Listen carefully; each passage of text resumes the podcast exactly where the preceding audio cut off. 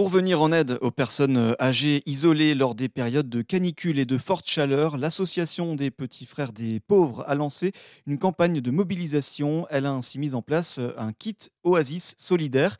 Téléchargeable sur le site de l'association, il permet aux particuliers, entreprises et communes de signaler les endroits frais et accessibles aux personnes âgées à l'aide d'un sticker ou d'une affiche. Cette mobilisation vise également à favoriser le lien social encore plus nécessaire dans ces périodes difficiles vivre. Meryl Le Breton, attachée de presse de l'association, nous explique. Nous, en tant qu'association, euh, avec nos 15 euh, 000 bénévoles, on ne peut pas aider euh, toutes les personnes âgées de France qui souffrent de canicule.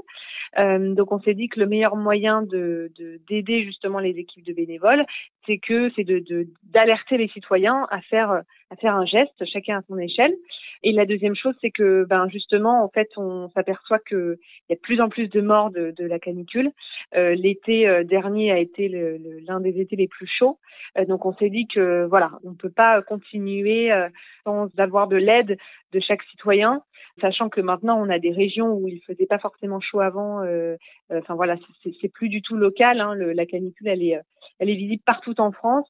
Donc euh, c'est vraiment pour euh, pour que chaque citoyen agisse à son échelle et aide les équipes des petits frères des pauvres à agir euh, sur son territoire. Hmm. Chacun peut agir à son échelle et justement, on parle de, ce kit-là. Euh, si des auditeurs nous écoutent et, veulent agir à leur échelle, comment ils peuvent euh, aider euh, les personnes, notamment les personnes âgées isolées, à mieux vivre ces périodes de forte chaleur? Est-ce qu'il y a des gestes, des, choses qu'on peut mettre en place pour, pour créer le lien et, et, les aider à surmonter ces périodes difficiles?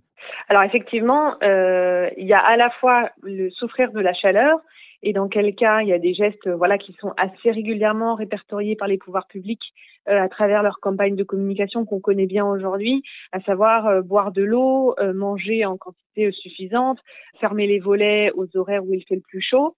ça c'est des gestes qu'on commence à connaître, mais il y a souffrir de la chaleur et souffrir de solitude et il faut pas oublier voilà, on connaît les gestes contre la chaleur, on connaît moins les gestes contre l'isolement et la solitude.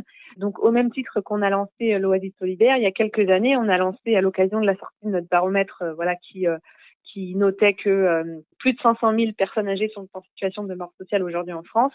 Et pour justement aider les équipes de bénévoles à lutter contre l'isolement des personnes âgées, on a lancé un kit qui s'appelle Chasseurs de solitude et qui sont des prétextes à la rencontre justement pour aider une personne de votre entourage que vous pensez isolée. Ça peut être un voisin, euh, une personne euh, de la famille, de la famille éloignée que vous ne connaissez euh, pas trop. Ce kit vous permettra justement d'échanger. Il y a un jeu de cartes, il y a une affichette, voilà, justement des prétextes à la rencontre pour aider les personnes à vraiment rentrer en contact avec une personne âgée isolée.